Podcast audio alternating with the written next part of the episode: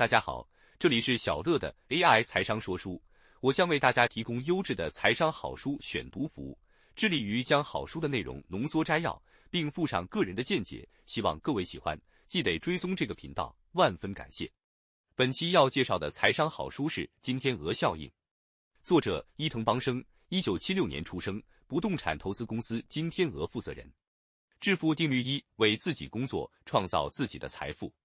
致富定律二：运用自己的钱增加财富。建立收支计划等于控制自己的欲望。将薪水拨出一到三成，放进储蓄箱、储蓄用账户，然后再将剩余的钱边列好生活预算，将开销控制在预算范围内。增加水库的水步骤：一、先拨出薪水的欧成，自动转入储蓄账户；二、每个月的支出额在月初就决定好；三、房租、饮食、交际费。通讯费等每一种支出都先规划预算，四将生活开销控制在预算范围内。富人有两条黄金之河：一不劳所得之河，本人无需工作就有进账的收入、利息、红利、房租收入、事业红利、版税、专利；二资产之和，买进股票或债券、房地产事业等会增加财富的资产。投资信托基金不是让你致富的商品，而是让证券公司致富的商品。获利来自于优势：一、针对投资的公司深入分析；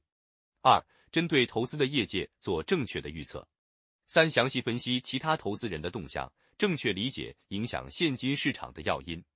四、比别人详细分析图表，掌握短期价格变动的倾向。成为有钱人的六个阶段。一蚂蚁阶段完全没有储蓄，从早忙到晚；二鸭子阶段有储蓄的习惯，但经常被各种投资吸引，完全不能增加财富；三乌龟阶段投资也没赚到钱，干脆全部存银行；四小鸡阶段一步步学习投资，开始成长；五天鹅阶段懂得判断投资案优劣；六金天鹅阶段什么都不用做，优良的投资案会自动找上门。分散投资是资产家为了保护资产的想法，而不是增加资产的想法。持续赚钱最重要的是：一、优势，找出擅长的领域，在那里建立优势，来一决胜负；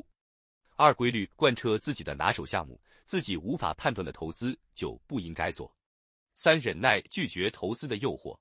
四、风险管理，在自己的能力范围内承担风险。每一次交易都要自己决定承担的风险量和停损点。五觉悟，接受最严重的损失，不要当金钱的奴隶。真正幸福的人生是找到你打从心底喜爱的工作，然后投身其中。